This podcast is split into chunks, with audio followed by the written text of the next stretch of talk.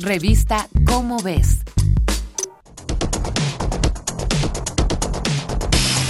Debido a la experimentación de parte de los productores y vendedores de droga, en una búsqueda constante por mantener el control del mercado, los narcóticos siempre encuentran una nueva forma de volverse un problema de salud pública.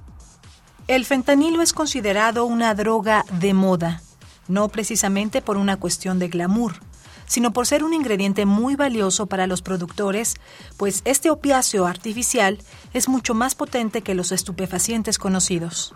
Como la morfina y la heroína, el fentanilo fue creado con fines analgésicos y se utiliza en la práctica clínica para tratar el dolor agudo. Sin embargo, una dosis de fentanilo es 10 veces más fuerte que la heroína y 100 veces mayor que la morfina. Apenas 2 miligramos, una dosis mucho menor que un grano de sal, puede resultar letal. Lo más aterrador de esto es que la mayoría de las víctimas que fallecieron por el fentanilo ni siquiera sabían que lo estaban consumiendo.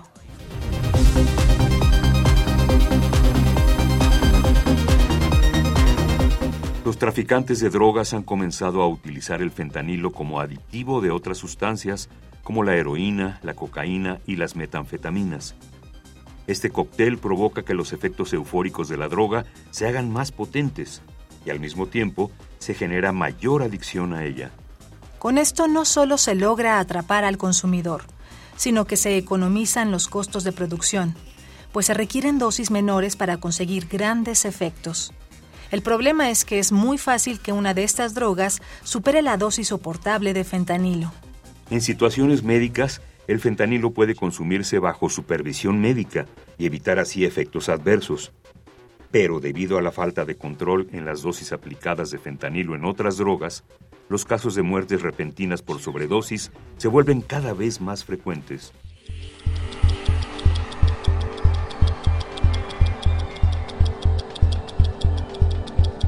Este problema de salud tiene varias aristas, pues no solo se trata de regular la venta de las materias primas, sino de tratar adecuadamente a los actuales adictos, quienes más fácilmente pueden encontrarse con una dosis alterada.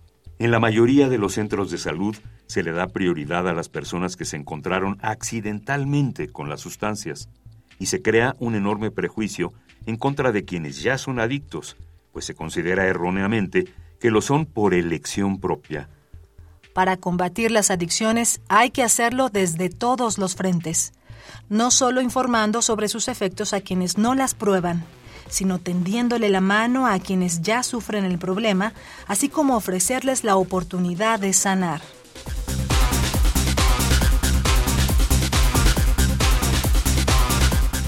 Esta es una coproducción de Radio UNAM y la Dirección General de Divulgación de la Ciencia de la UNAM, basada en el artículo Fentanilo, adictivo y letal, escrito por Guillermo Cárdenas Guzmán.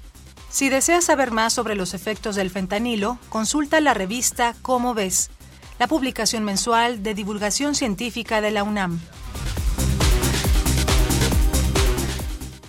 Revista Cómo ves